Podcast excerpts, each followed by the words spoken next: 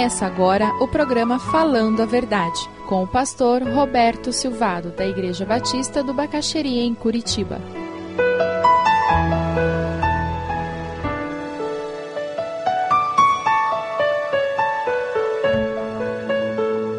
Eu gostaria que nós começássemos a refletir sobre maldição hereditária ou cultura familiar.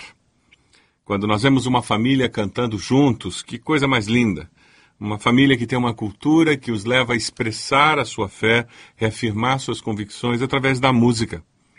A influência que isso terá sobre as próximas gerações é tremenda. Alguém disse com muita sabedoria que quando criamos nossos filhos, estamos criando nossos netos também. Malaquias 4, de 5 a 6, nos diz: Vejam, eu enviarei a vocês o profeta Elias antes do grande e temível dia do Senhor. Ele fará com que os corações dos pais se voltem para seus filhos e os corações dos filhos para seus pais. Do contrário, eu virei e castigarei a terra com maldição. A verdadeira maldição familiar é nós vermos pais e filhos com corações afastados.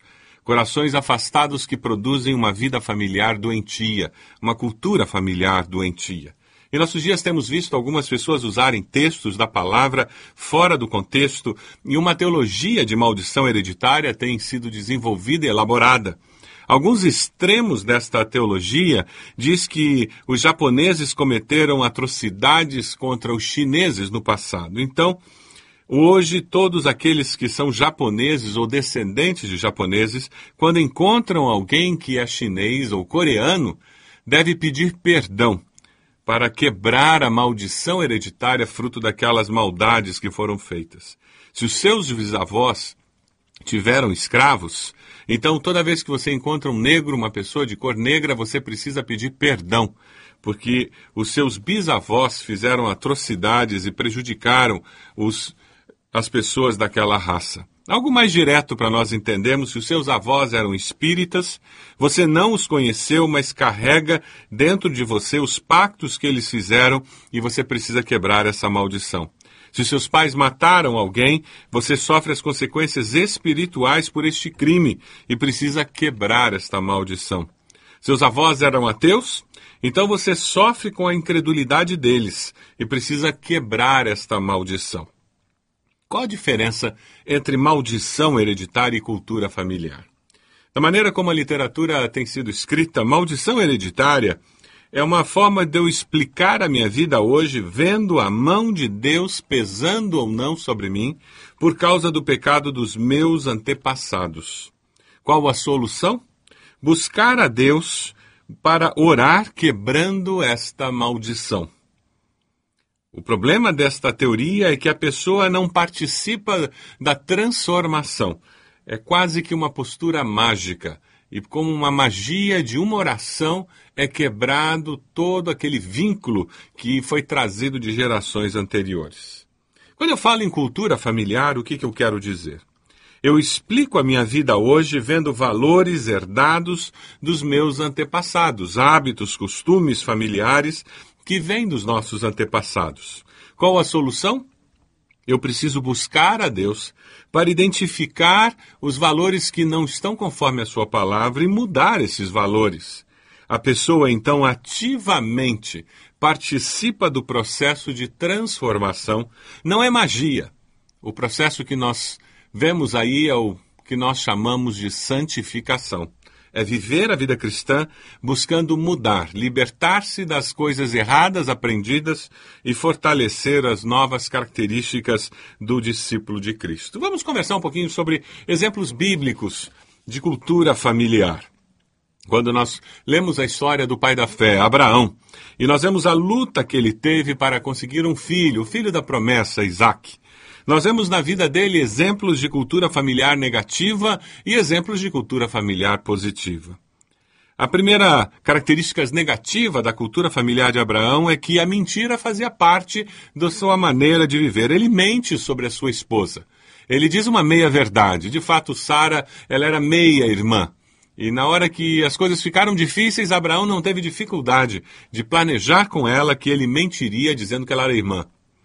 Isso estava na sua cultura familiar. Ele se omite na hora que a sua esposa propõe algo que seria a solução para ele ter um descendente, ele se omite e aceita as condições, e com isso surge um filho, Ismael. E mais uma vez ele tem uma cultura familiar que alimenta o conceito do filho predileto. E agora Isaac é o filho predileto, Ismael o filho rejeitado. E nós vamos ver que isso se perpetua. Nós vamos encontrar um Isaac que mente, nós vamos encontrar um Isaac que tem um filho predileto chamado Isaú, e Jacó, o outro filho, se sente preterido. Exemplos negativos que recebemos na nossa família de origem e repetimos consciente ou inconscientemente. Qual é o exemplo negativo que você traz da sua família de origem? Dívidas, carnês, gastar mais do que ganha. Algumas pessoas não percebem que aprenderam isso com seus pais, que aprenderam com seus avós. Mentira. Quantas pessoas têm facilidade para mentir? Até quando a verdade serve? Falar dos outros, contar novidades sobre a vida dos outros, infidelidade conjugal. Quantos de nós lutamos com questões que trouxemos da nossa família de origem? Dentro da literatura que fala sobre maldição hereditária, eu entendo que o conceito é que nós explicamos a vida hoje vendo a mão de Deus pesando sobre nós como consequência de decisões, de crenças, de posturas e atos daqueles que nos antecederam. A solução é buscar a Deus, orar quebrando esta maldição.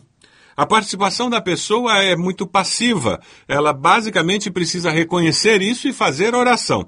E como que por magia, esta maldição, este peso da mão de Deus é quebrado. Eu entendo que o que nós lemos nas Escrituras não é maldição hereditária desta forma, mas nós poderíamos chamar de cultura familiar. O que é cultura familiar? Eu explico a minha vida hoje vendo os valores herdados, as práticas que faziam parte da minha família de origem dos meus antepassados.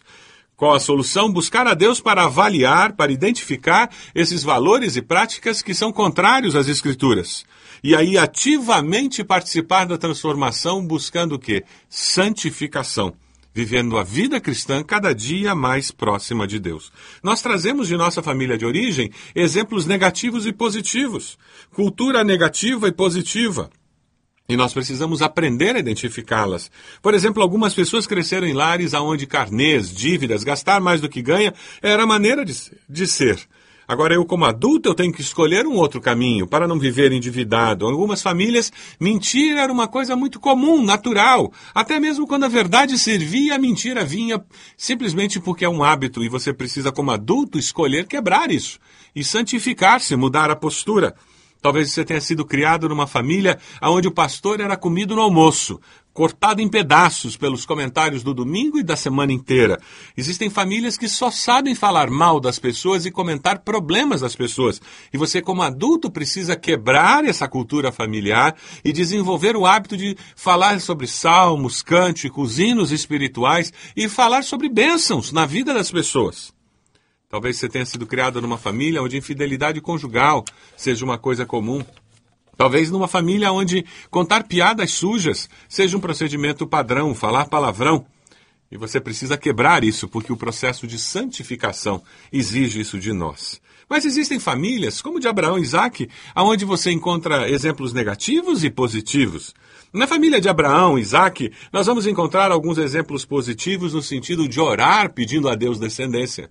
Existem muitas famílias onde a última coisa que eles pensam é pedir a Deus que traga descendência. E como é diferente quando os filhos são resposta de oração. Existem famílias, como de Abraão e Isaac, onde eles esperam. E esperam a resposta de Deus. Existem famílias onde as pessoas estão acostumadas a dar passos de fé, arriscar muito ou tudo para seguir a orientação de Deus. Abraão largou sua terra, sua parentela e foi obedecendo o chamado de Deus. Na sua família existe essa cultura de dar passos de fé, de ser ousado, confiando no poder de Deus. Qual o exemplo positivo que você traz da sua família? Temer a Deus? Quantas famílias têm esse exemplo positivo? Ser fiel a Deus, valorizar a verdade, frequentar uma igreja e servir a Deus naquela igreja com alegria, abençoando outras pessoas.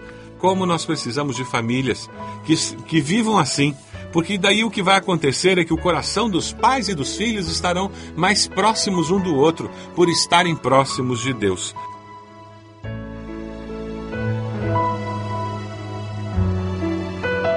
Se você deseja adquirir a mensagem que acabou de ouvir, ligue para 41 33630327.